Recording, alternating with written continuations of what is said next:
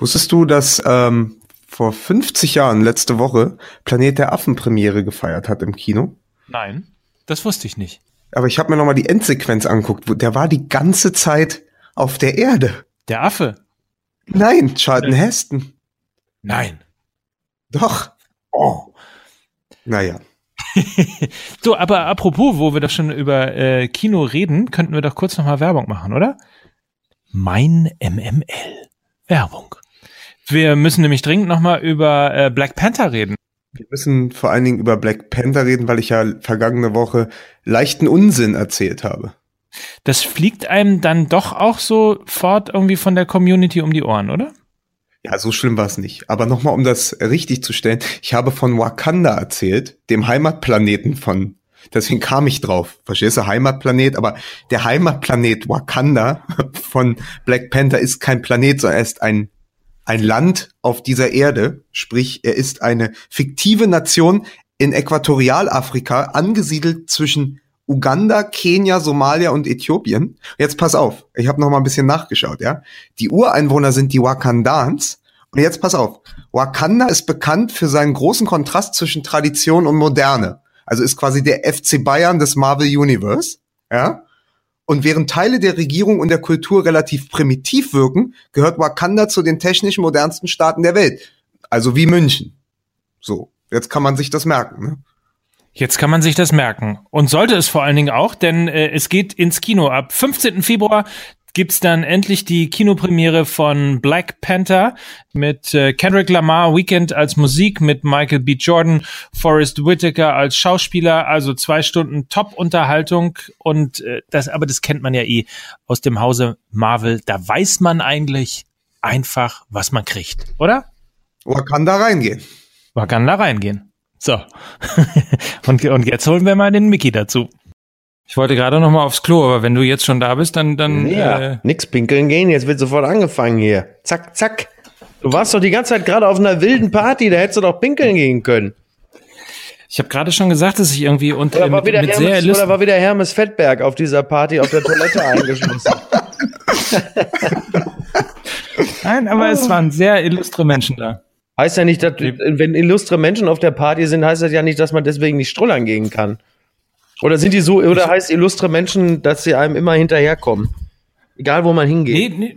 Nee, nee, es war einfach das äh, intellektuelle Niveau war so hoch. Oha. Ähm, Und da durftest du so lange das, bleiben? ich bin nicht rausgewählt worden, etwas, was du gar nicht kennst. Ach, jetzt so, jetzt du fängst ja schon mit solchen Spitzen an. Du bist ja kaum besser als Aki Watzke, sag ich dir ganz klar. so, Übrigens, da haben wir ja gleich schon mal das erste Thema. Wollen wir nicht kurz Musik machen? Seid ihr bereit? Das ist Fußball. M, M, oh, nee, warte mal. Ach nee, du hast, du hast was anderes, ne? Du hast, äh, scheiße, ich vergesse das immer. Du ich, hast ja selber hätte, was vorbereitet. Warte, ich hätte diese Musik hier anzubieten.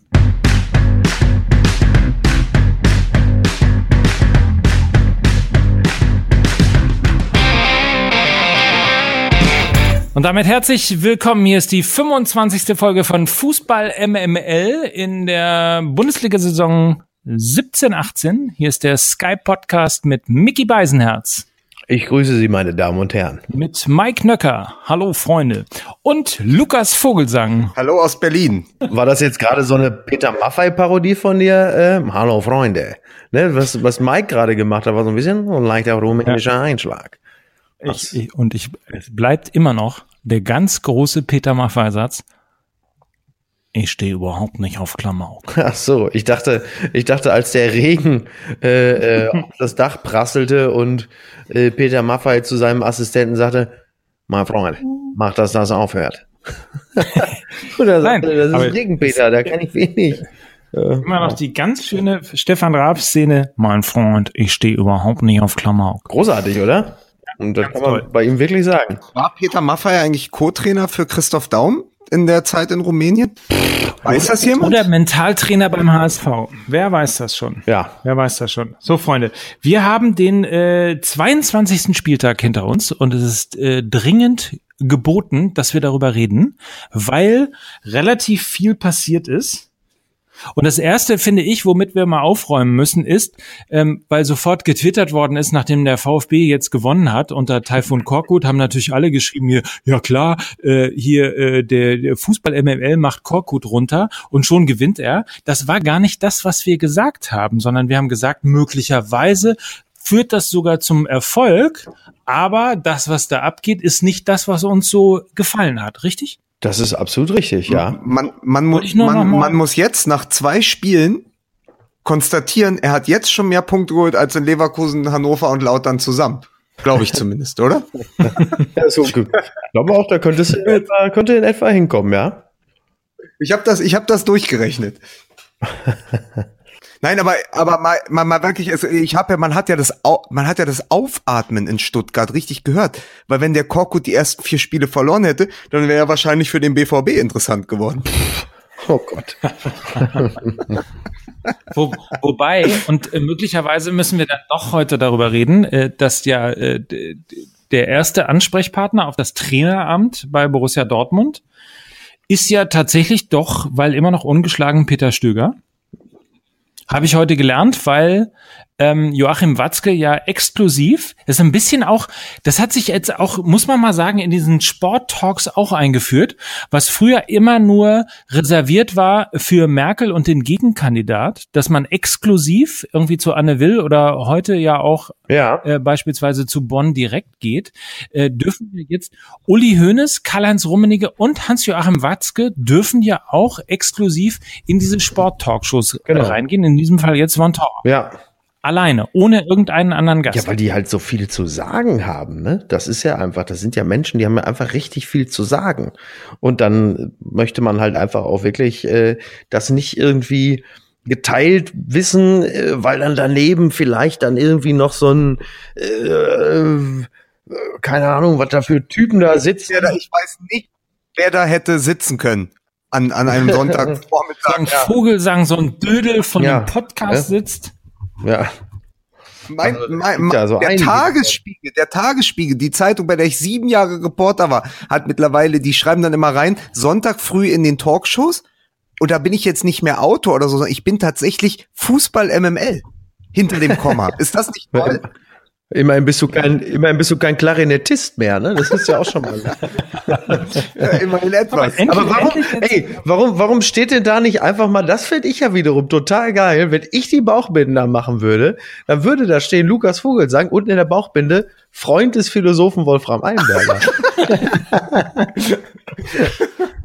Herrlich. Oder? Ja. Ja, aber so. naja, egal, gut. Ähm, wollen wir denn direkt über Watzke sprechen? Wobei, dann würden wir ja direkt wieder mit Dortmund anfangen, ne? Nee, wir, wir, wir können ja mal darüber sprechen. Lass uns mal eine andere Geschichte anfangen heute. Äh, so, da, damit fangen wir nämlich an. Platz 17, Hamburger Sportverein, der große Verlierer des äh, 22. Spieltags. der Spieltage, der Spieltage 2 bis 22. Richtig. Nee, 3 bis 22. Nee, ernsthaft, jetzt mittlerweile sind es äh, trotz Hollerbach, ho, ho, Hollerbach, äh, sind es jetzt sechs Punkte auf das rettende Ufer ja. und so langsam ja. ähm, wird's eng. Ja, das kann man wohl sagen. Vor allen Dingen äh, gibt es ja wenig wenig äh, Indikatoren dafür, dass sich das in irgendeiner Form ändern sollte. Die nächsten Gegner, die kommen, sind allesamt richtige Brocken. Da, äh, ich glaube, da kommt Werder, äh, das ist, ist ja sowieso äh, so eine Art Selbstgänger. Äh, dann kommen die Bayern. Ähm, ich glaube, Leverkusen kommt auch noch irgendwie. Also das ist alles natürlich nur, nur Laufkundschaft für den HSV. Nur, nur Laufkundschaft. Und ähm, es gibt wenig Argumente, warum, warum der HSV in diesem Falle äh, überhaupt noch äh, es in die Relegation schaffen sollte das ist schon wirklich, wirklich nicht so leicht. Also wenn man jetzt mal ja. so die Tendenz sich anguckt für die nächsten Wochen bis zum 34. Spieltag, wenn man da jetzt schon mal so langsam mit anfangen möchte, ähm, dann sehe ich da klar äh, Mainz wirklich äh, so, die werden da unten drin bleiben. Das wird für HSV interessant und ich glaube auch, dass der VfL Wolfsburg, wie heute ja auch wieder festgestellt, auch noch ein ganz heißer Kandidat für unten ist. Also ich glaube, die, das sind so die Vereine, ähm, auf die muss der HSV besonders gucken. Ich glaube, der VfB Stuttgart wird trotz Korkut ähm, tendenziell eher ein bisschen darüber liegen. Ähm, Freiburg mache ich mir jetzt auch keine so riesigen Sorgen drum. Hertha auch nicht. Also wird es am Ende wirklich. Übrigens Bremen denke ich auch, dass sie eher noch weiter nach oben wandern werden. Nein, Bremen ist raus. Also bin ich, äh, lege ich mich fest, Bremen hat in fünf Spieltagen mit dem Abstiegskampf nichts mehr zu tun. Das sehe ich auch so. Also ich glaube, jetzt, jetzt reden wir mal wieder von dem Momentum. Nicht der Woche, sondern der Wochen. Und da sehe ich ein paar Vereine eher so mit der Tendenz nach unten. Ähm, da ist, wie gesagt, also sind die Vereine, die ich gerade genannt habe, und da muss der HSV drauf schauen. Aber wie gesagt, die haben in den nächsten Wochen ein so heftiges Programm, dass da kaum was zu holen ist. Soll ich es mal vorlesen? Soll ich es mal vorlesen? HSV-Programm? Also, weil man immer so sagt, so heftiges Programm. So, ähm, zu Hause gegen Leverkusen, Oh. in Bremen, zu Hause gegen Mainz, in München. Und damit ist nicht TSV 1860 München gemeint, sondern Bayern München. ähm, zu Aber- Hause gegen Hertha, in Stuttgart, zu Hause gegen Schalke, in Hoffenheim. Wir können das vielleicht, Ja, vielleicht ich wollte auch sagen, ich wollte einfach sagen, du kannst, du musst, alles du musst doch einfach nur Bundesligisten vorlesen. Lies doch einfach alle anderen 17 Bundesligisten vor und dann sagen wir mal, ach Mist, dass sie gegen die auch noch spielen müssen. Und gegen Es den. übrigens und nur gegen Bundesligisten. Die. Da Das kommt ja das- noch, das da große- kommt ja genau, da kommt, das große Problem des HSV, Micky, Entschuldigung, aber das wollte ich nicht sagen. Das große Problem des HSV ist, da kommen jetzt noch zwölf Bundesligisten. Das ist doch, genau das. doch Genau das. Großartig. Ah, okay. Die letzten Ah, super. Aber tatsächlich, tatsächlich, ähm, tatsächlich ist, äh, sehe ich eigentlich im Grunde genommen jetzt stand jetzt eigentlich nur gegen Mainz die Möglichkeit, da was zu holen. Ähm, auch Leverkusen, die äh, jetzt natürlich auch gezeigt haben, dass das auch alles in der Bundesliga kein Selbstgänger ist, werden da mit Sicherheit äh, nichts abgeben. Mainz, da würde ich sagen, gegen Mainz, da ist durchaus was zu holen. Ansonsten werden die anderen drei Spiele mit null Punkten äh, beendet. Aber gegen Mainz auch nur, wenn die weiterhin trotz äh, der Beendigung des Karnevals dann in diesen in diesen Trikots spielen Oh sollen. Gott. Ja, wirklich, also das ist ja Wahnsinn, ne? In diesen Faber-Trikots, apropos kann ich euch gerade Ja, sagen, ja. VfL Bochum gerade, Robin Dutt ist neuer Trainer vom VfL Bochum. Also das nur am Nicht im Ernst, nicht im Ernst. Wirklich, kam hier gerade als. Push-Up. Also Er ist einfach ein Typ, ich finde, ich finde Robin, Push-Up ja, ist Robin was Dutt ist ne? Als einfach- Push, Push, äh, Funktion. Push. Push-Ding. Ah, also Push ja, ja. ja, er Also pusht Robin ja Dutt auch auf da den. Verein. Toll, ja, nee, ist ja auch ein Typ, der also auch speziell in diese Region einfach klasse passt und ähm, muss man muss man sagen. Also ich mochte ja, ich mochte ja Gerd-Jan Verbeek alleine schon deshalb, weil ich den, ich habe ja hier in Bochum, wo ich auch gerade sitze übrigens, eine äh, ja noch eine Dependance und sah den dann in und sah ihn ja in ähm, das äh, macht bitte übrigens nie wieder, Mike. Ähm, Entschuldigung. Da, äh, dann, Entschuldigung. Ich komme von einem Geburtstag. Ich hatte, ich hatte ein Glas Rotwein. Ah ja, oh oh ja, okay, na gut, alles klar.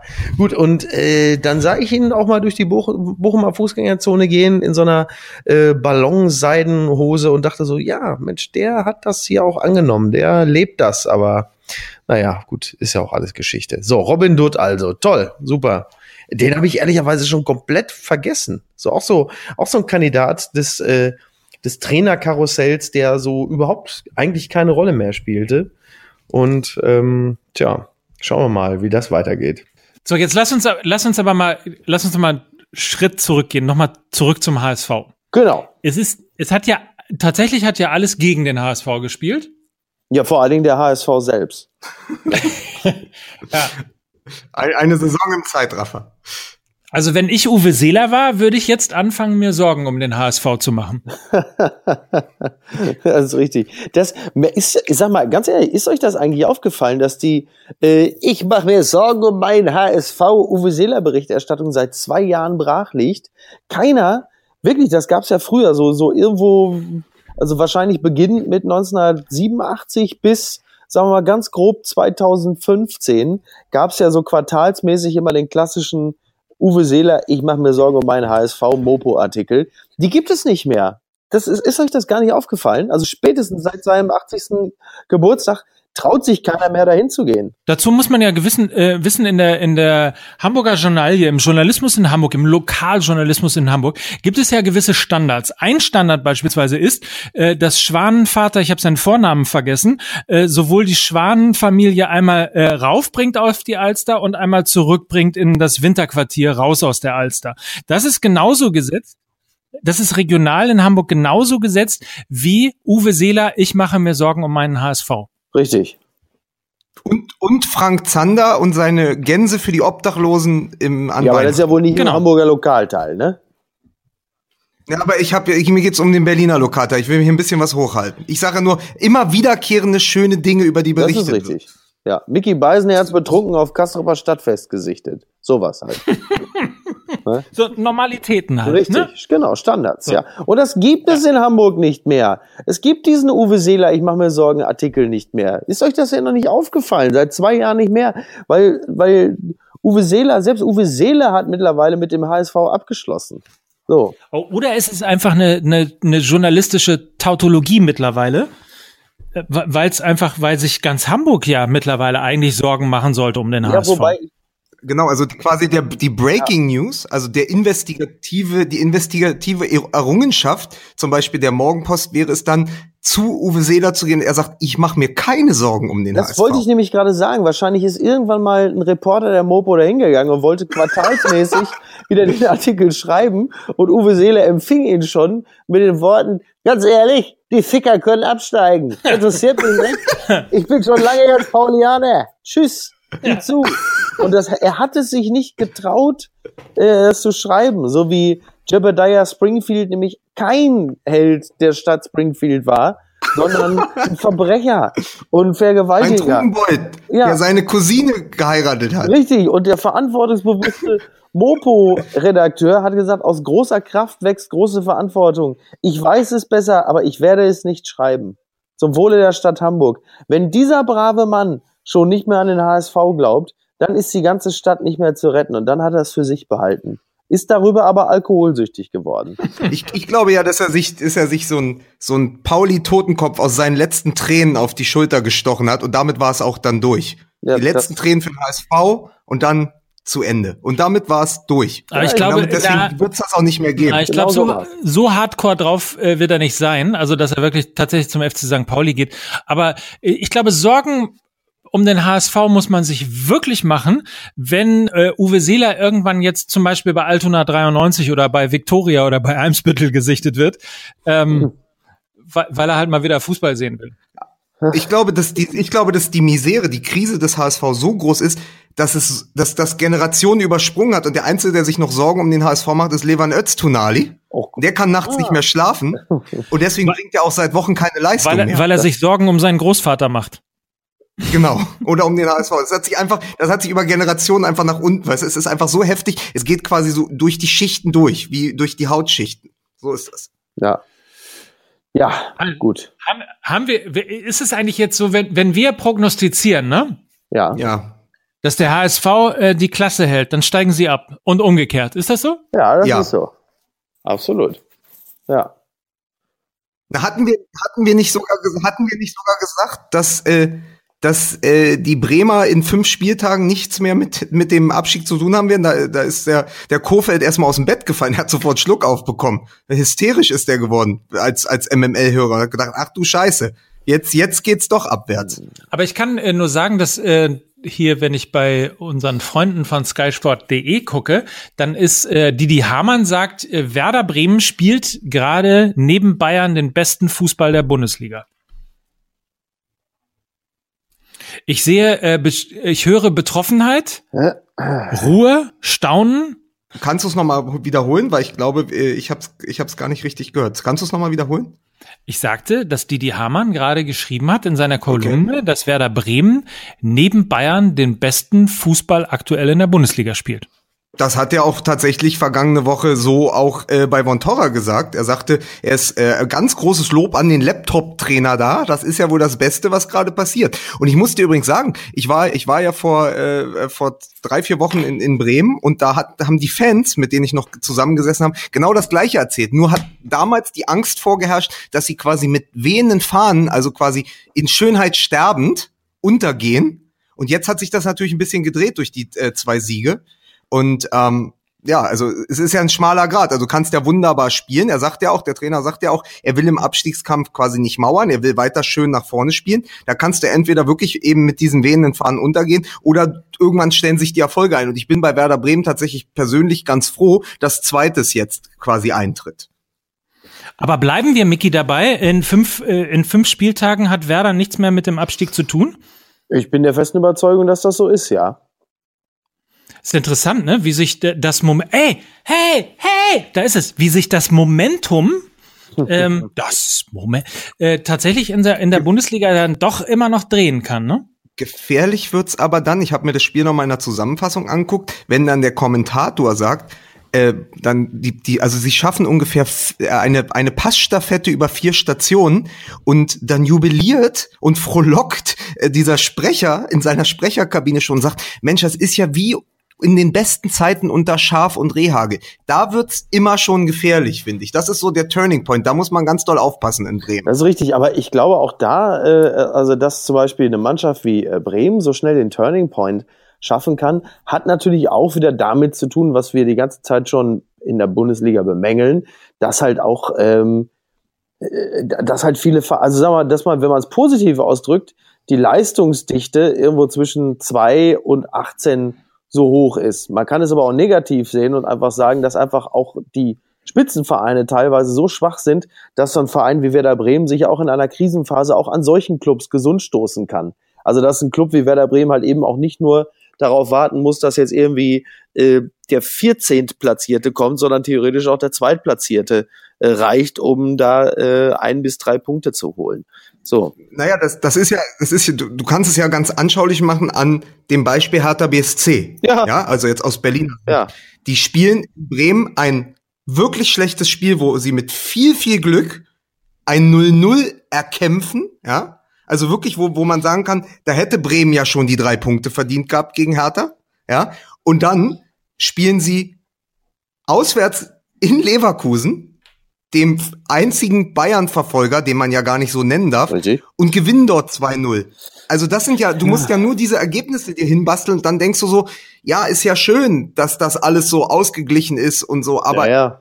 Es spricht ja trotzdem gegen die Liga. Ja, absolut. Es war ja auch wieder mal dieses, genau dieses Beispiel, wir hatten es ja, ich habe es ja auch geschrieben irgendwie, genau dieses Beispiel, dass da gerade mal wieder ein Club war auf Tuchfühlung, wenn man es wirklich sehr wohlwollend betrachtet, auf Tuchfühlung mit der Spitze und dann aus dem, aus dem Nichts, vermeintlich aus dem Nichts, auch wieder äh, drei Punkte lässt und den Anschluss nach da oben auch natürlich nicht wirklich halten kann oder so. Und so geht es ja die ganze Zeit. Das ist ja auch so das, das, das Problem bei der ganzen Sache. Jetzt müssen wir den, den ganz kurz einfach mal, das ist sonst Mikes Aufgabe, ich mach's mal ganz kurz, den Hörer einmal mitnehmen. Wir sind jetzt quasi vom HSV über Werder Bremen tatsächlich zu Leverkusen gekommen, was ein Thema ist, was uns ja äh, als, als treue Spiegel Online-Leser immer sehr am Herzen liegt. Ja, also Leverkusen, immer wenn es bei Leverkusen aufwärts geht, muss man kurz mal zurücktreten. Aber in diesem Fall ist es ja eigentlich ähm, sehr korrekt äh, zu sagen, Leverkusen spielt echt eine der besten Saisons seit Jahren. Nur das Problem ist, und da sind wir jetzt beim Thema Leverkusen bei etwas, wo wir ja wieder quasi am Ende darauf kommen, warum die Bayern dieser Liga so enteilt sind. Folgendes passiert. Leverkusen spielt, und dann sind wir wieder bei Werder Bremen, unter der Woche im Pokal gegen Werder Bremen.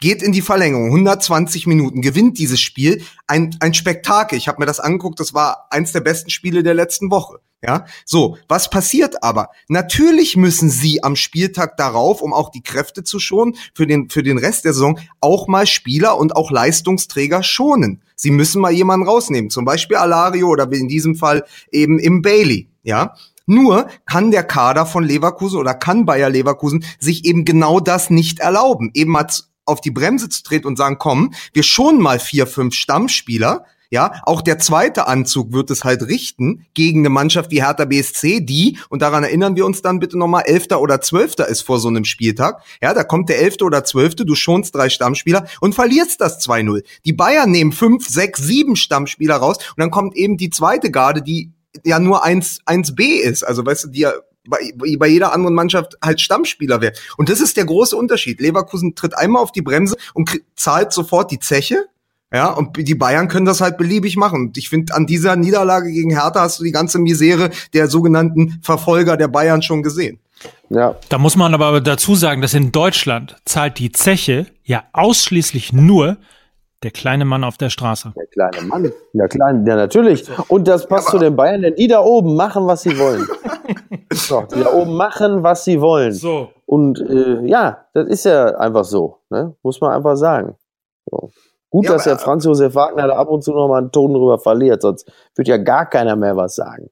Ja, aber es ist doch, guck mal, wir haben doch vorher, wir haben ja in der Vorbereitung ein bisschen drüber gesprochen. Wir waren ja alle schon wieder so, also ich habe mich natürlich als Berliner total gefreut über diesen unverhofften Auswärtssieg, aber es ist doch wirklich, es, es, es nimmt doch die ganze Luft aus dieser Liga, wenn eben solche Ergebnisse zustande kommen, weil ihr eine Mannschaft wie Leverkusen eben keinen richtigen zweiten Anzug hat. Das ist doch das Problem. Also das Ja, aber also die Frage ist ja, will man es den Bayern wirklich vorwerfen? Nein. Na, es ist ja Nö. kein Vorwurf, es ist ja nur, es ist ja nur, es ist ja, es ist quasi, wir beschreiben seit Wochen einen Status quo, der niemand von uns und eigentlich nicht mal Uli Hoeneß und schon gar nicht Joachim Watzke oder die Leute in Leverkusen niemanden zufriedenstellen kann. Nur das, ich sage ja nicht, jemand ist schuld. Ich sage nur, es ist, es ist da und wie begegnen wir diesem Problem? Du kannst ja diesem Problem nicht begegnen. Das ist ja, das, das, das ist ja der Punkt. Also Bayer Leverkusen könnte das nur ähm, ja, äh, ausmerzen ist das falsche Wort, äh, kompensieren, wenn sie jetzt einfach mal zwei oder drei Jahre konstant äh, tatsächlich Champions League spielen würden. Dann hast du irgendwie die finanzielle, das finanzielle Polster, das du brauchst, um dann tatsächlich auch nochmal so einen, so, einen, so einen zweiten Anzug, eine zweite Garnitur zu haben, wie es so schön heißt, ähm, die dann auch erlaubt, äh, dass man rotiert, äh, die dann erlaubt, dass man irgendwie auf, auf mindestens äh, zwei, idealerweise drei äh, Hochzeiten, sprich Wettbewerben spielen kann und so weiter und so fort. Du kannst in Ja. dieser Situation, das ist das Blöde, äh, tatsächlich eigentlich nur abwarten, bis sich äh, Dinge ändert. Und äh, eigentlich hatte, und das ist ja das, das einzig Tragische sozusagen an dieser äh, Saison, was, da, was das Thema Spannung angeht, ähm, die einzigen, wo man eigentlich gedacht hätte, dass, dass die jetzt die, die Konsol- Konsolidierung wirklich geschafft haben und auch die Konkurrenzfähigkeit geschafft haben, ist, sind Borussia Dortmund. Und da haben wir uns irgendwie so furchtbar geirrt, äh, wie, wie alle, lu- lustigerweise.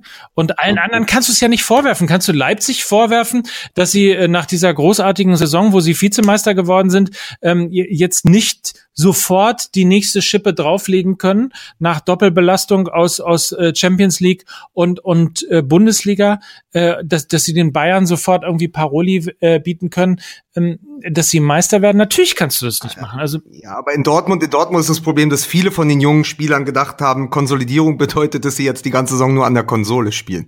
Ach so. Mm. Ah.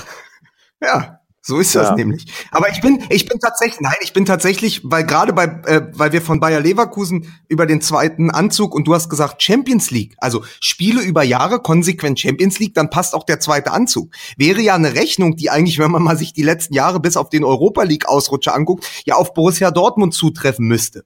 So, Ja, jetzt wenn ist folgendes. aber wenn Ja, da nicht immer irgendwelche Stammkräfte direkt wieder weggekauft Ja, würden. gut, ne? aber also, der, die sie dann ja quasi, pass auf, aber wir erinnern uns, Konsolidierungsjahr, wer da alles geholt wurde. Emre Moore, dann hieß der Merino, der, der, der. Spanier.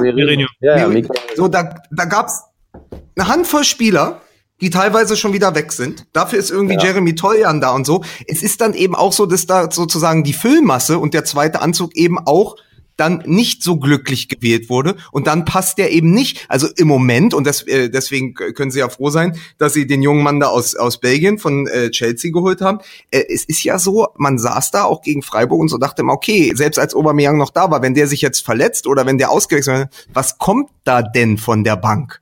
Ja, Naja, jetzt So. muss man auch fairerweise noch dazu sagen, wenn man ehrlich ist, passt bei Dortmund ja noch nicht mal richtig der erste Anzug. ja. So. Aber bei, bei Watzke auch nicht, das hat man ja bei Von Torra gesehen. Ach, meinst du, weil der Anzug ein bisschen Ja, ja. gekniffen hat? ja, Weil der Anzug ein bisschen gekniffen hat, war der so, war der so auf Krawall das war, gebürstet. ich glaub, das war oben zu eng, unten zu weit. Also fandst du, dass er Das ist so halt schlecht so. angezogen war? Ich hatte eher das Gefühl, so Mensch, aber noch ein ranker, schlanker Mann. nee, ich wollte einfach, ich wollte einfach was Gemeines sagen. Du kannst nicht anders, ne? Übrigens, das, der, der Teil, der verknittert war, das war nicht der Anzug ne, bei Watzke. Das darf man nicht vergessen. ja, das ist. Äh, haben wir, denn, haben wir aber die, über, über die Aussagen von Watzke haben wir noch gar nicht gesprochen, ne? Aber das wir dachte, das machen wir so, machen wir so bis, bisschen später, weil ich dachte ja eigentlich, wir müssen noch überein, die hatten mir nur so angeschnitten und ich finde, das fällt immer so runter, weil es passiert ja gerade was, also wir waren ja eigentlich im Abschiedskampf, es passiert ja gerade was ganz Ungeheuerliches. Dass ja eigentlich die letzten Jahre man immer so eine Gewissheit hatte. So hatte also das war immer von meinem Gefühl her. Es kann viel passieren, aber Mainz 05 gehört irgendwie zur Bundesliga dazu. Mainz bleibt Mainz, ne? Oder wie ich, äh, oder wie ich gerade nach dem Bremer Spiel hier, weil ich auch mal einen Witz getwittert habe, nach dem Bremer Spiel, keins bleibt keins. Aber Ja, äh, ja, weiter, kommt. weiter im Text. Ähm, Das, du bist doch der Grund dafür, dass weder Köln noch Mainz am Karnevalwochenende gewinnen konnten. Weil du, Ich, weil du solche Zoten Ich? da.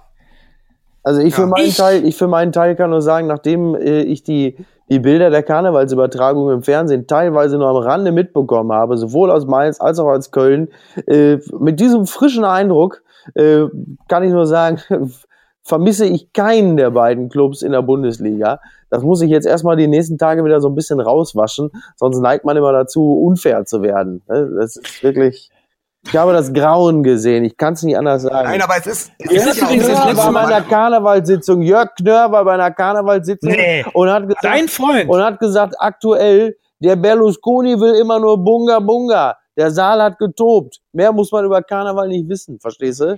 Ja. Aber wir müssen auch noch mal darauf hinweisen, dass äh, und bitte, liebe MML-Fans, noch mal sehr genau hingucken. Unser alter Freund äh, Martin Schulz, der Prinz Charles unter den Fußballfans, Ja. äh, ist zum letzten zum letzten Mal in Karne im Karneval vertreten. Also letzte Als Eindrücke noch Funke-Martinchen. erhaschen. Als was? Als Funke Martinchen. Ja. Stellt dir einfach vor. Bilder in euren Köpfen. Ja, Bilder ja, in keine Sorge, die, die, die sind gerade sehr aktiv. Ne? Ja. Ja, aber, aber um, um, um zu den wirklich traurigen Dingen zurückzukommen, es besteht die große Gefahr, dass der Karnevalsverein aus Mainz, der für mich irgendwie sympathischer äh, Mittelklassebewohner äh, dieser Bundesliga geworden Ja. ist, tatsächlich äh, ganz unten rein, also sind sie ja schon auf einem Relegationsplatz, aber dass da tatsächlich irgendwie äh, der erste Abstieg, wisst ihr, die waren ja zwischendurch noch mal drunter, wie lange haben sie jetzt in, am Stück in der ersten Liga gespielt? Fünf Äh, Jahre? Das weiß ich tatsächlich, da reite ich mich jetzt wieder rein. Aber es ist ja auf jeden Fall so, dass man wieder dachte, okay, ja, das sind schon Doch, zehn. Ne? Du stellst tatsächlich, du stellst eine Frage, die du selber beantworten kannst. Ist das, ist das? Ist es fünf Jahre? Ich weiß es nicht. Nee, ist länger. Ach so. Ich würde sagen, also Nein, gefühlt, länger. gefühlt fünf Jahre. Nee, länger. Okay, ne? egal. wann, wann war denn der letzte Abstieg? Das muss ja, das muss ja gewesen sein, Das noch, noch, wann? Also wir sind keine Mainz-Experten, aber was immer für uns, also da geht's mir so, könnt ihr auch mal sagen. Mainz war für mich immer, es war grundsympathisch. Man konnte nichts gegen Mainz haben und die haben ab und zu immer wieder geschafft, eine Mannschaft zusammenzustellen, die wirklich auch Spaß gemacht hat. Also Brust eigentlich das, was Augsburg, so, aber- das, ja, aber das ist ja Ja, richtig lange her. ja. Aber Ja, aber äh, na, aber auch so, wo man immer so dachte, ey, da, da ist irgendwie ein bisschen Spektakel auch ab und zu, wenn es richtig gut läuft, ist das schön anzusehen. So das bisschen, was jetzt so, das ist die Rolle, die Augsburg jetzt innehat. Und ähm, jetzt ist ja so, ich meine, wenn man Nigel de Jong holt, dann muss man wirklich verzweifelt sein. Tatsache. Weil dessen größte Tat war, äh, äh, dessen, äh, sagen wir mal, dessen letzte Tat, die ich noch im Kopf hatte, war dieser WM-Finale Tritt im 2010, WM-Finale 2010. Ja. ja, und seitdem sind halt fast acht Jahre vergangen. Ja, ne? ja. ja, es ist Wahnsinn, ne? Also wie gesagt, Nigel de Jong, ey, in den ganzen anderen europäischen Ligen schon wirklich nur noch zweite Wahl. Äh, und ich sage das jetzt bewusst abschätzig, selbst in der Türkei, aber in der Bundesliga sagt Ja. man nur, für die erste Elf ist doch top. Also sagt ja auch was aus, ne? Dass man nur so am Rande. Ja, die in der Türkei wollten sie nicht mehr, weil er die Frauen in Ruhe gelassen hat. Ach so, ach so. Hm. Ja, verstehe, ja. Aber, aber mal ernst, also es ist doch wirklich, also Nigel de Jong, da dachte ich, den haben die doch nur geholt, weil Jens Jeremies keine Zeit hatte. Also aus, gefühlt kommt das aus dieser Zeit, verstehst du? Das ist irgendwie so vorzeitlicher äh, Fußball auf der Sechs. Ja, ist ja Also so, äh, ne? Van, Van, Van Bommel ohne die äh, Liederqualitäten. Naja, wobei, also Liederqualitäten hat er doch durchaus schon gehabt, oder? Also war das nicht immer so? Das, das, die würde ich Hm. mir jetzt noch nicht mal absprechen. Es ist ja sowieso auch furzegal. Auf jeden Fall ist Mainz äh, ein heißer Kandidat äh, für den Abstieg in dieser Saison, muss man tatsächlich wirklich sagen. Aber es hat auch, oder sind wir auch wieder ein bisschen bei der bei der Vereins-DNA, so dieses ganze super fröhliche, dieses wir sind ein, ein Club, das gibt es ja schon seit längerer Zeit nicht mehr. Auch da äh, stinkt der Fisch ziemlich vom Kopf her. Ne? Also diese ganzen, die späten Strutzjahre, das war ja auch eher geprägt von, sagen wir mal, Nepotismus und Vorteilsnahme. Ähm, da war es da oben auch schon alles nicht mehr ganz so rosig und auch das trickelt so ein bisschen runter dann bis in den, ja, bis auf den Platz. Also das, auch da sieht man wieder, dass äh, wenn es da oben an der Spitze nicht stimmt und es zu viele Querelen gibt, dass es äh, schwer ist, den Spielern auf dem Platz diese Geschlossenheit zu vermitteln, die sie genau da unten dann vorleben sollen. Und da sind wir natürlich dann auch ganz schnell wieder beim HSV. So, also da gibt es schon Zusammenhänge. Ne? Da ist der FC Köln meines Erachtens bildet jetzt mal eine Ausnahme, weil äh, das, was die hatten, was dazu geführt hat, dass sie jetzt da unten stehen, ist in erster Linie wirklich dann auch einfach mal eine Summe von von, von Management-Fehlleistungen, die aber nicht grundsätzlich damit zu tun haben, dass es im Verein nicht stimmt, sondern da ist einfach, ist mal wirklich was richtig schief gelaufen, inklusive Verletzungen und so. Aber was die anderen Clubs angeht, da ist es schon tatsächlich so, dass, dass einfach im Verein selber einiges massiv unrund läuft und ungesund sind. Und da sind Mainz und halt der HSV für mich die besten Beispiele. Übrigens, apropos, ähm, wenn, der, wenn Mainz 05 die Klasse noch halten sollte, ne? Dann äh, kann man sich im Sommer äh, folgenden äh, Witz oder folgendes Rätsel erzählen. Was haben Mainz 05 und der Hamburger Sportverein gemeinsam? Äh, keine Ahnung. Beide Vereine sind nur einmal aus der Bundesliga abgestiegen. Ach so. Ja, auch, Sehr gut. Ja, auch schön. ja, tatsächlich, ja, tatsächlich Mainz 05 äh, in der Saison äh, 2006, 2007. Und wann sind sie wiedergekommen? Siehst du, das wollte wann ich doch sind sie sagen. wiedergekommen? Ja, ein Jahr später. Schon ein ne? Jahr später, oder? Genau. Ja, also Ja. Später, ja. Und dann ist doch Klopp gegangen. Dann ist doch Klopp zu Dortmund gegangen. Ja, deswegen meinte ich ja, dass das länger Ja, her ich sein gedacht, muss. ich hatte Ja. irgendwie gefühlt, dass, aber du, ne? Ist ja auch schon spät.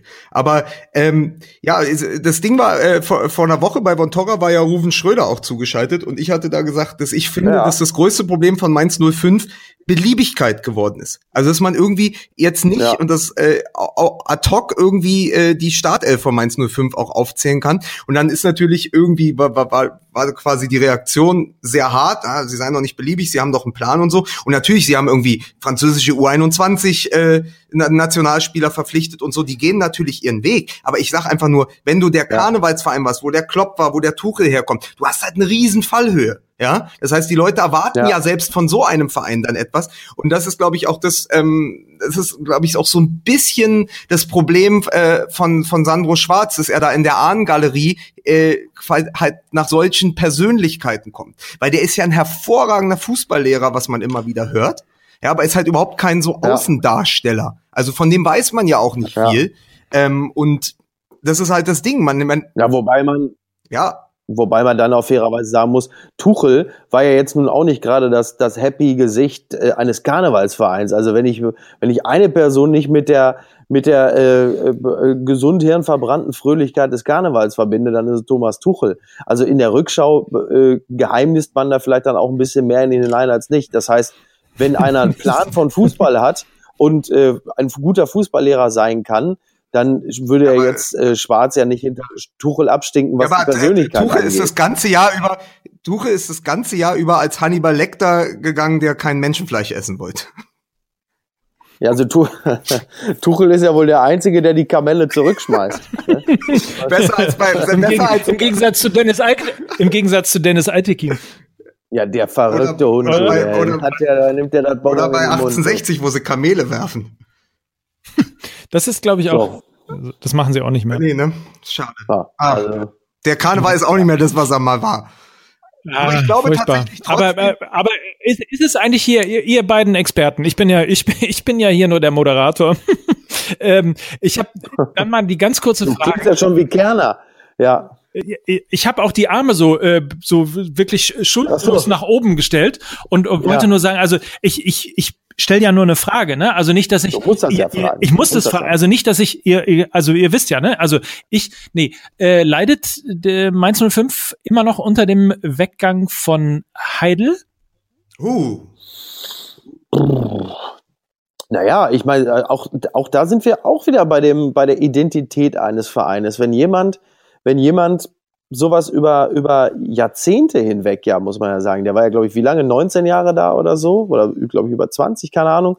So, diese Vereinsidentität ja verkörpert wie Heidel.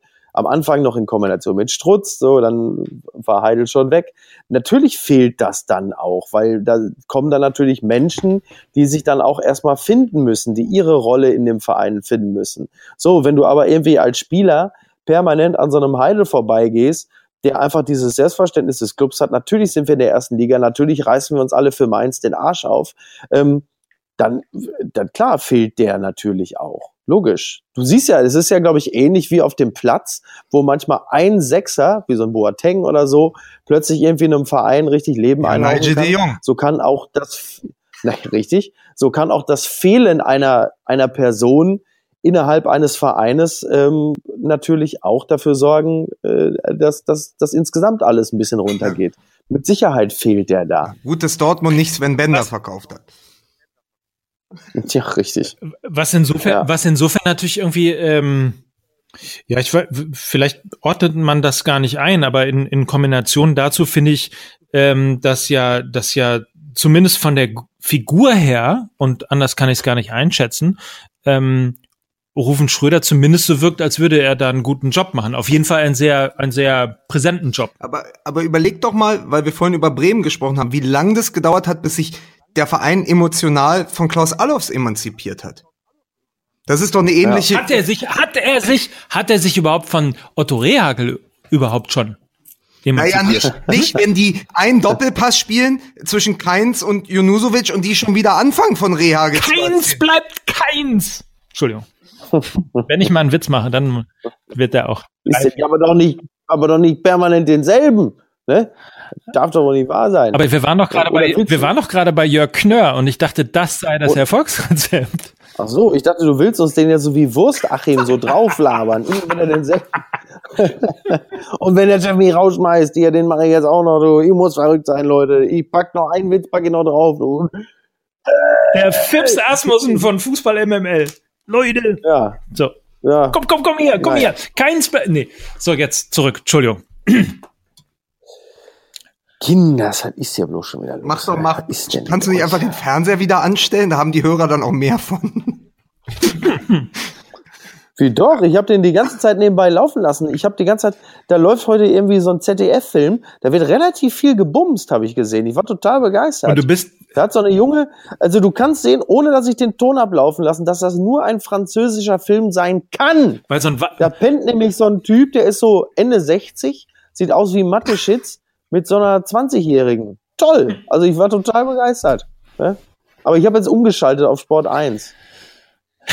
Weil ich möchte, dass der, das ist wie bei Ingmar Bergmann Filmen, wo etwas in, ein, wo in einer Szene etwas passiert, was der Zuschauer gar nicht sehen kann, aber man spürt, dass es einfach stimmig ist. So, und ich finde einfach, wenn ich mit euch hier spreche, dann muss ich im Hintergrund Sport 1 gucken. Ähm, guck mal, Iguain hat gerade ein Tor für Juventus gemacht. Der dicke Iguain. Der sieht eigentlich aus so, der sieht aus wie Ailton schon zwei Jahre nach Karriereende rein figurlich, aber er trifft relativ beständig. Das muss man wirklich sagen. Ne?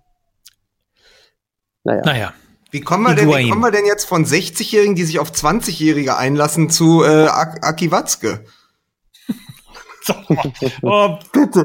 Ganz, Was ganz ehrlich, Ich manchmal habe ich, 20-jährige Fußballer, die man kauft als Hoffnungsträger. ah, Ja, Sancho und so. Ja, Okay. Entschuldigung, ey, Ja, natürlich. Micky, Ich du hab hast das verstanden, verstanden. oder?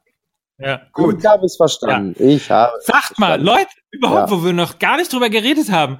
Ich, ich weiß nicht, ob ihr den Spielzug schon mal kanntet oder schon mal irgendwo ge gehört habt, aber Schürle, Götze, Tor! Schürle, Götze, Tor! Es hat wieder stattgefunden.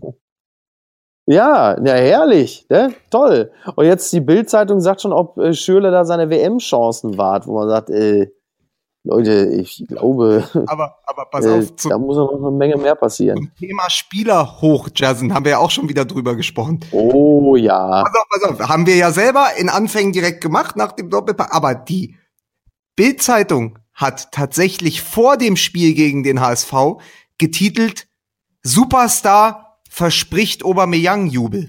Ja, das, oh Gott, ja. Ey, das, also ich meine, wir haben auch schon gesagt, ja geil, und wird der der Ersatz und ist das nicht das Puzzlestück, was fehlt? Und wenn Conte und durch Enrique ersetzt, dann können sie ihn behalten, dann werden sie nächstes Jahr das Triple holen und so. Aber ich finde das so geil, nach einem Spiel Ja, ja Wahnsinn, zu ne? sagen, der der Superstar Wahnsinn. Das ist, ja. also das ist tatsächlich, da weißt du aber, wie sehr äh, Dieter Bohlen den Begriff entwertet. Ja, ja, aber ehrlicherweise ist es mir auch schon wieder ein bisschen auf den Sack gegangen, dass ein Spieler sich schon wieder Gedanken darüber macht, welchen Torjubel er macht. Also das fand ich auch irgendwie so, für, also so auf so einer Bauchebene war das für mich auch so ein Abturner, weil ich dachte, ja, klar, lass uns auf jeden Fall schon mal wieder lange darüber nachdenken, wie man sich nach dem Tor selbst inszenieren kann. Schieß erst mal eins. So, meine, der, dass aber, der, dass aber der was, hast, was hast du erwartet bei einem, bei einem Spieler, der im Interview sagt, Batzmann? Äh, meine Lieblingsfiguren, sind, genau, Batzmann, der sagt, meine Lieblingsfiguren sind Batman, der ist schwarz und SpongeBob, der ist gelb, da kann ich doch auch nach Dortmund kommen. also, Mick, komm, also ja. wirklich. Ja, ja, absolut.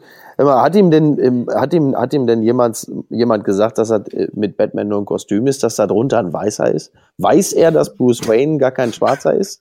Hat ihm was jemals einer gesagt? Ja, was, was, was heißt denn jetzt hier, was heißt denn jetzt hier ho, ho, ho? Oh Gott, oh Gott. Ja. Ach, ja. Oh, du bist heute aber auch empfindlich, Mike. Dann häng, Wirklich, nicht, mit, ne? häng nicht mit den bösen Jungs rum. Ja. Komm, wir gehen gleich um die Ecke rauchen. Kommst du mit? Und, und Mickey, Mickey hat wieder Pornoheftchen dabei, Schlüsselloch und so. Ja, nee, ich brauche ja die Pornoheftchen nicht. Ich gucke ja ZDF. Mit dem zweiten unaniert man besser. So. Das ist ja Schmuddel. Ah, Kinder. Schmuddel. Der Schmuddel. Wir, ach stimmt. Ey, wir haben doch auch einen riesen Fehler gemacht. Das haben wir doch schon besprochen am Anfang der Folge. Wir sind so doof und jetzt in Minute noch was kommen wir erst drauf. Äh, wir haben doch, wir haben doch gesagt, wir müssen in dieser Folge viel mehr Ficky Ficky machen, damit wir, wir in die Podcast-Charts auch endlich mal ja. eins kommen. Ey. Ach, ja, ach ja, pass auf. Dann, ich habe ja, ich habe ja die die Folge, wie die Folge diesmal heißt, ja, liebe Hörer. Auf jeden Fall äh, mehr Spaß am Bukake oder so. Irgendwie sowas. Wir, wir begrüßen Sie zu bumsen. Ja. Die Charmoffensive von Fußball MML. Charmlippenoffensive vom Fußball MML, ne? Sowas halt. So, also der, ohne ja, der Hintergrund übrigens, um das einmal auch äh, zu erklären, ist, weil wir uns die äh, deutschen Podcast-Charts geschickt haben, äh, ja. bei, der, bei der letzten Folge so rumgeschickt haben und festgestellt haben, dass auf Platz eins ein Podcast mit dem Titel äh, wie, wie war das nochmal? Wie, wie, wie, wie fickt man richtig ah, hier, und ich wie bumst man richtig? Genau. Wie fickt man jemanden richtig? Ja. Teil 1 allerdings erst. Wir können ja, Mann, pass auf, pass auf, pass auf, pass auf, pass auf, mal, pass lass auf, mich Mike, doch mal, Mike, bitte, lass mich doch mal bitte meinen Satz Ja, aber komm, aber wie fickt man jemanden richtig? Man holt erst Lewandowski, dann holt man Hummels und dann guckt man sich an, wie es weitergeht. Ja, sehr gut. Und ja, finde ich, finde ich super. Genau. Und dann sagt man, ja, was können wir denn dafür, dass die anderen so schlecht arbeiten?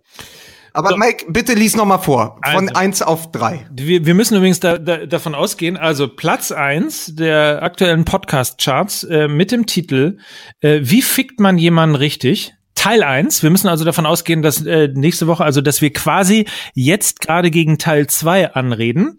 Platz zwei. Wie bumst man richtig mit Ines und äh, Laila? Und äh, Platz ja. drei, auch vor uns, komischerweise, Frühstück mit Elefanten ja, das ist ein Frühstück mit Brems, Brems Tierleben. Ja. Ich das heißt dann, das hat ja wahrscheinlich irgendwas davon, wie man, wo man seinen Rüssel richtig reinhält, oder, oder, oder was weiß ich, oder ja. Spaß mit Dicken Nein, oder so, irgendwas. Aber, aber es ist doch, es ist doch wirklich, es ist doch schön. Wir, wir nennen das diesmal Bumsen, die Charmoffensive von Fußball ja, MML. Oder, oder einfach, genau. oder einfach nach Gerd Müller mit dem großartigen Song, dann macht es Bumm. Ja, und dann kracht's. So, äh, machen wir einfach irgendwie so, äh, wie, wie bumst man richtig? Torjäger in Deutschland. Genau. Wie, wie, wie bumst man richtig? Der Mittelstürmer vor der Rückkehr. Oder steht der Mittelstürmer vor der Rückkehr? Ja, aber, aber pass auf, pass auf, um mal, das, um mal das Sexuelle gänzlich aus dieser Sendung rauszuziehen. Ja. Aki Watzke. Ja, okay. Bei, okay, bei, ja. Von, bei Sky, bei Bontora Live im Kreuzverhör hat ja, ja fünf bis sechs fantastische Sätze gesagt. Absolut. In alle Richtungen sich verteidigt, abgewatscht, in die Nesseln gesetzt. Also es war ja ein Feuerwerk. Also muss man auch noch mal, äh, da muss man sagen, eine Sternstunde des äh, Fußballfernsehens. Ja, und, und äh, dann gibt es ja zwischenzeitlich schon wieder Aufregung um den schlimmen Spruch von Watzke, weil er ja nur gesagt hat, ja, man muss ja auch mal sehen, also weil es ging um den Aubameyang-Transfer, ne, und wie viel davon man jetzt wieder investiert. Und da hat er ja quasi sowas gesagt im Sinne von, ja, man darf ja auch nicht vergessen, äh, wir zahlen ja auch Steuern, macht ja auch nicht jeder. So. Und dann Ja, kam ja schon. da hat die Der FC Bayern hat ja sogar via Twitter gesagt, irgendwie nicht schön, Aki Watzke oder so. Das heißt, die haben sich diesen Schuh auch direkt angezogen. Äh, das fand ich sehr witzig. Das ist übrigens immer schlau. Äh, Schuhe, die, die äh, möglicherweise gar nicht für einen selber bestimmt waren. Ähm, Ja, er hat nämlich gar nicht gesagt, wir zahlen wenigstens Steuern, sondern er hat quasi reagiert auf die Kritik von ähm, Lothar Matthäus und, glaube ich, von äh, die Hamann. Didi. Hamann. Genau. Und dann hat er gesagt, ich bin mir nicht sicher, ob die beiden schon mal eine äh, ne, ne, ne, BW, Bilanz. ne Bilanz oder eine BWA gelesen haben oder ihre Steuererklärung selber gemacht haben. Wir, wir tun das nämlich so sinngemäß. Also darauf Ja. war das bezogen. Wenn man dann als FC Bayern äh, hergeht und äh, sich den Schuh anzieht, weiß ich gar nicht, wie die darauf kommen, ehrlich gesagt. Aber, aber er hat, er hat ja auch zur äh, 50 plus 1 und Investorenfrage gesagt, ich glaube schon, dass wir einen Sultan finden würden, der Geld in den Verein steckt. Aber Borussia Dortmund ist deutsche Fußballkultur. Borussia Dortmund bleibt deutsche Fußballkultur. Das fand ich wiederum als Haltung sehr sympathisch. Klingt ja schon wie der Heimatminister. Der wird, der wird Heimatminister. Der Aki Watzke, der wird Heimatminister. So. Nein, aber natürlich ist das sympathisch. Das ist natürlich auch das, was Fans hören wollen. Andererseits wollen die Fans natürlich auch äh, gerne mal wieder Meister werden. Ne? Und vielleicht auch weit in der Champions League kommen. Ist das nicht der, der Chef von dem gleichen Verein, wo sie gesagt haben, äh, Gündogan, Hummels und Mikitarian bleiben auf jeden Fall über den Sommer im Verein? Also ich weiß nicht, ich weiß nicht, wie lange, äh, also wie viel Halbwertszeit solche Aussagen haben im heutigen Ja, da schulzte es natürlich ganz gewaltig. Das muss man schon sagen. Ne? Ja.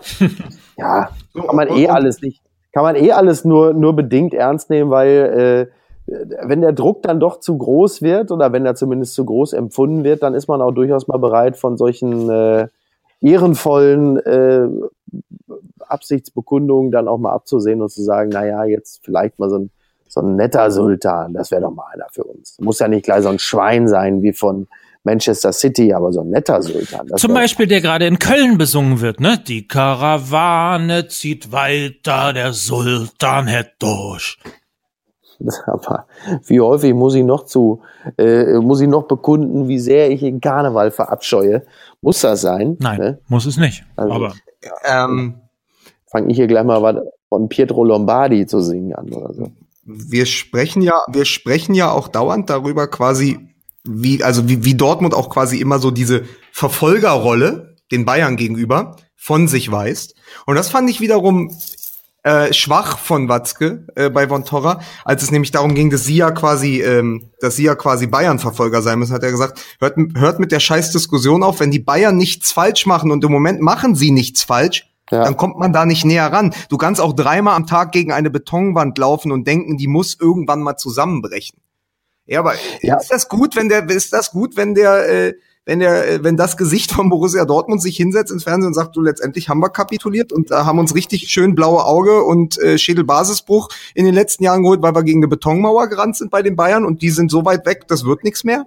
Nee, das ist natürlich, natürlich ist natürlich eine totale Kackhaltung. Das ist ja auch das, was wir Leverkusen auch immer äh, vorgeworfen haben. Ähm, weil warum soll man, warum soll man von vornherein das schon aufgeben? Ist doch auch Quatsch. Also du kannst doch als Borussia Dortmund einfach sagen, wir wollen einfach jedes verdammte Spiel gewinnen und ähm, die Bayern kochen auch nur mit Wasser. Also was soll der Quatsch? Nee, da, das sehe ich auch tatsächlich total so. Was soll von vornherein schon dieser, diese vorauseilende Kapitulation?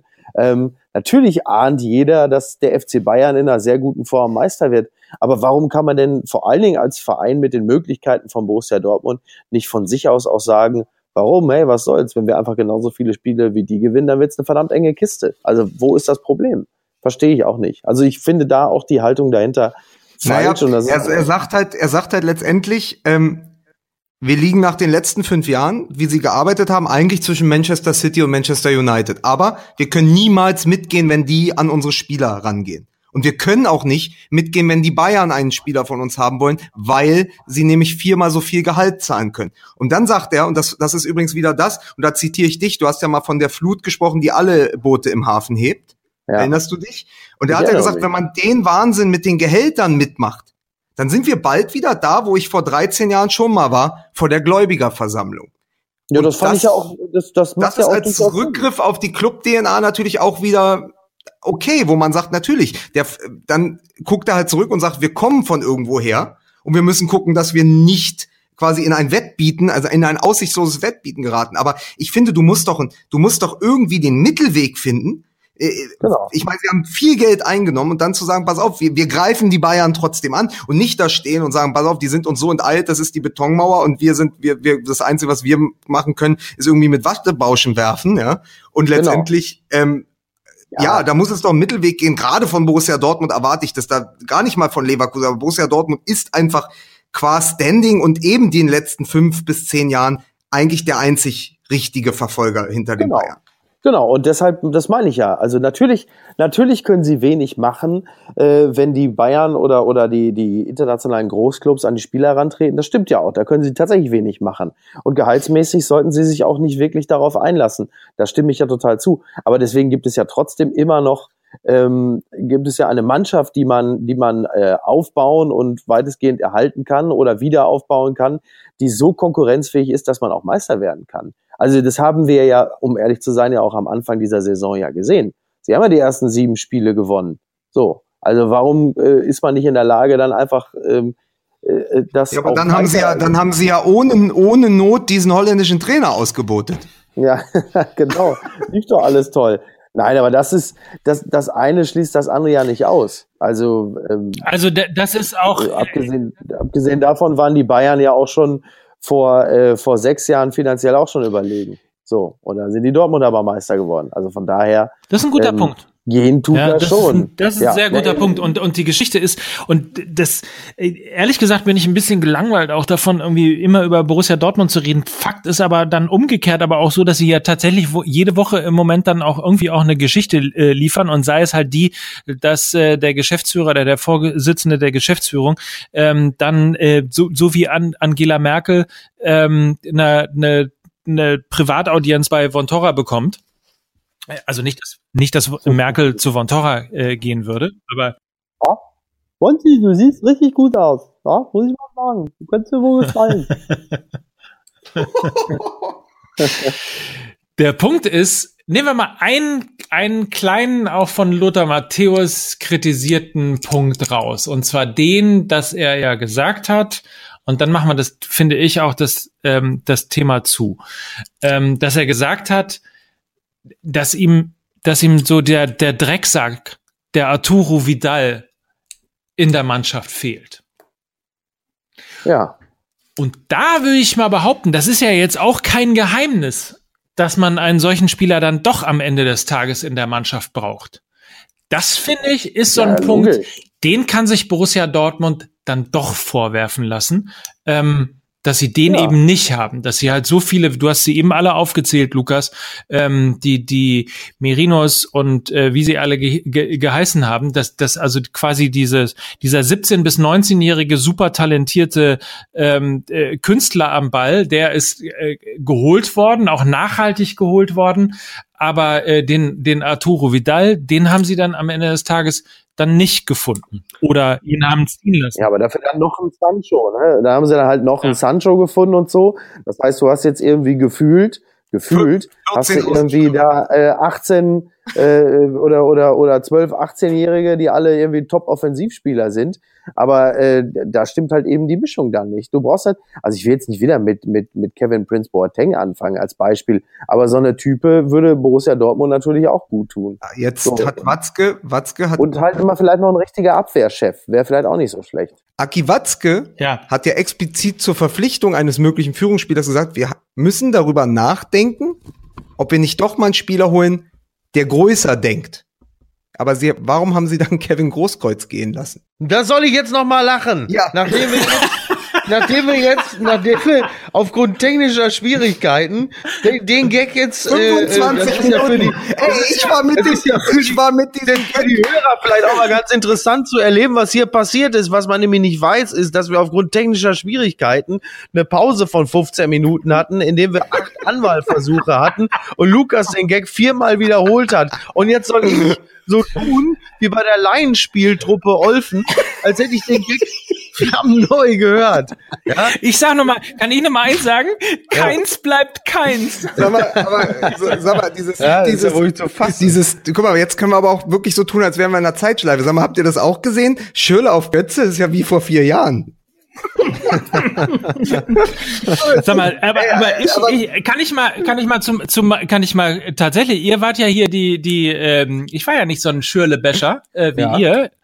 Ähm, kann das sein, dass, dass der Stöger den Schürle tatsächlich wieder hinbekommt? Äh, äh, tatsächlich, so ein bisschen wirkt es so. Ähm, aber bevor ich jetzt hier gleich äh, sauer, also erstmal sollten wir auch mal abwarten, bevor die Bild gleich schon wieder schreibt Superstar Schürle.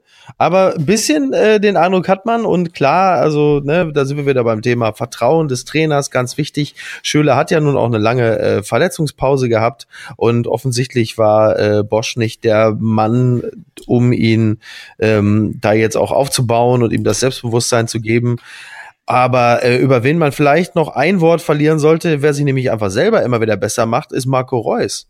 Marco Reus wieder aus einer ganz langen Verletzungspause gekommen und einfach direkt sofort quasi der beste Mann auf dem Platz. Das ist schon beeindruckend, das muss man wirklich sagen. Also das war beim letzten, bei seinem letzten Comeback, äh, war das ja tatsächlich auch schon so. Also das hat schon, um hat schon eine besondere Qualität. Um in dem Bild möglicherweise auch zu bleiben, weil wir gerade über Schüle geredet haben, dann müssen wir eigentlich auch über Götze reden. Dann ist möglicherweise Marco Reus die Flut, die alle Boote in oh, Dortmund ja. leistungsmäßig Oh. Das gefällt mir als Bild. Ne? So, Kinder, jetzt aber. Ja.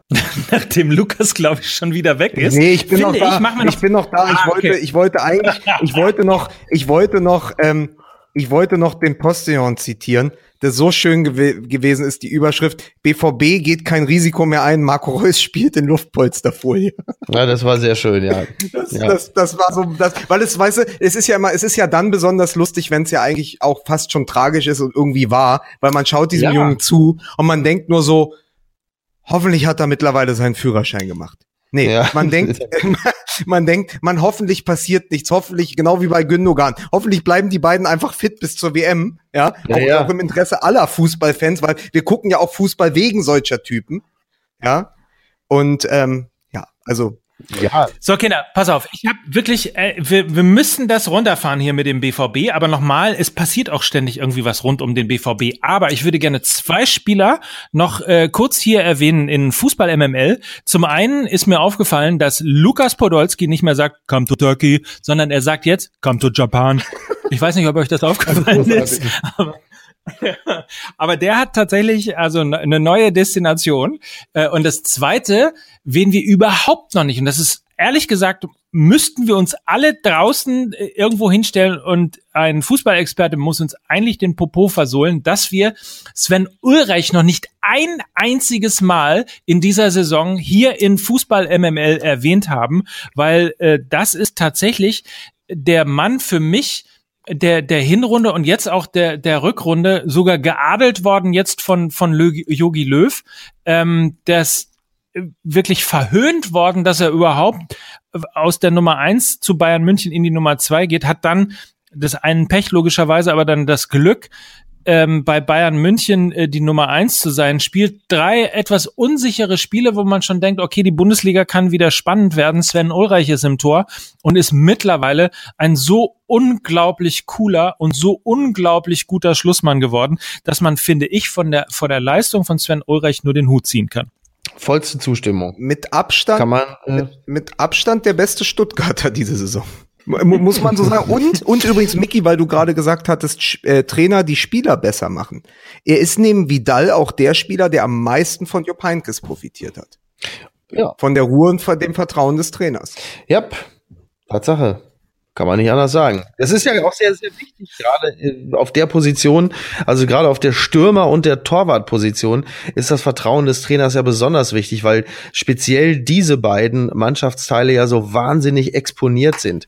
Also viel mehr als andere. Jeder Fehler, jeder Missgriff oder jeder Fehlschuss wird da ja nun wirklich ist da auf dem Präsentierteller viel, also kannst ja auch mal Herrn Fährmann fragen, äh, wie der sich gerade fühlt. Ähm, Aber es ist doch, es ist doch interessant, auch für jemanden wie Fährmann, der die letzten drei, vier Wochen auch noch so als Geheimtipp für die Nummer drei gehandelt wurde, dann zwei Spiele später äh, gegen Bremen und ich meine, äh, er hätte gegen Müller, also jeder, der das Tor gesehen hat von Müller, weiß, dass Fährmann da die kurze Ecke zumachen muss. Und ähm, und in der Zeit bringt Ulreich einfach seine Leistung. Und es wäre doch der absolute Witz, wenn Neuer doch noch, was wir alle hoffen, ähnlich wie bei Reus, äh, pünktlich zur WM fit wird und dann ist die Nummer eins von Bayern und die Nummer drei ist auch von Bayern. Das hat's ja, glaube ich, auch noch nie gegeben, oder? Tatsache. Ja, wird interessant sein zu beobachten. Ne? Gut. Mickey Beisenherz hat sich übrigens die Zähne geputzt zwischendurch. Ja, und er geht nämlich jetzt auch ins Bett und ihr könnt jetzt machen, was ihr wollt. Äh, wird ja sowieso innerhalb der nächsten Sekunden wieder irgendeiner aus der Leitung fliegen. Dann mache ich es doch lieber, dann mache ich es doch lieber freiwillig und ziehe mich wie Martin Schulz zurück und und schaffe den stilvollen Abgang. Ne, so. Ja. Entschuldigung, Martin Martin Schulz, äh, was? Martin Schulz? Ja. Stilvoll. Ah. War das nicht so? Ja, Ironie, Mike. Ach so. Das wirst du nicht verstehen, wenn man sich den ganzen Tag festbeißt an so einem verkackten Keins bleibt keins Gag, dann ist klar, dass man natürlich vielleicht für die feine Ironie des preisgekrönten Kollegen da, muss ich selber lang, dass man da dann auch einfach keinen Sensus für hat, ne? Das werde ich dir wohl in diesem Leben nicht mehr beibiegen, aber von mir aus, macht doch, was ihr wollt, ihr quasselt doch noch weiter. Ich wollte noch was sagen. Ja, dann aber schnell. Aki Watzke hat ja zur Verpflichtung eines möglichen Führungsspielers gesagt, vielleicht müssen wir darüber reden, dass wir einen Spieler brauchen, der etwas größer denkt. Jetzt habe ich wirklich, ich habe den Kopfhörer schon rausgezogen. Dann gibt's doch alles gar nicht, ey.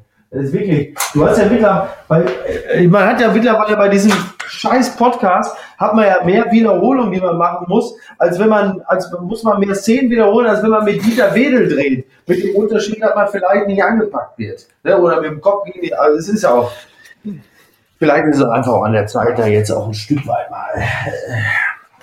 Keins bleibt Ne? keins. Vielleicht muss ich auch einfach diesen Podcast, den ich mit Polak mache, vielleicht muss ich ihn fragen, ob er sich mit Fußball auskennt. Vielleicht muss ich mit dem auch das noch. Oh, man weiß das ja alles auch nicht. Ne? Ist wirklich, das gibt's doch alles gar nicht. Keins bleibt keins Großkreuz. Die ticken wir alle nicht mehr richtig. Mike, komm, einen habe ich noch, damit wir die Spitze der iTunes-Charts äh, angreifen können. Ich bitte drum. Teabagging, ist das noch Torjubel? Nochmal? Bagging, ist das noch Torjubel? Den habe ich nicht ver. Jetzt weißt du, jetzt ist Mickey schon weg und du weißt nicht, was Teabagging. Ich, ey, arbeite ich hier nur mit Amateuren? Ich gehe jetzt ins Bett. Es tut mir leid, dass meine Leitung nicht so lange gehalten hat. Ich, ich mag diesen Keins-Witz. Ich höre ihn nur viel zu selten. Keins deswegen- bleibt keins. Genau. Und Schürle, w- wollte ich dir übrigens noch mal sagen, weil du meintest, es kam dir äh, bekannt vor. Das war vor vier Jahren im WM-Finale in Rio. Was? Das der Schüler auf den Gö ja, Kein. so. Und, je, und jetzt, jetzt gehe ich ins Bett. Ich bin froh, dass wir durchgehalten haben.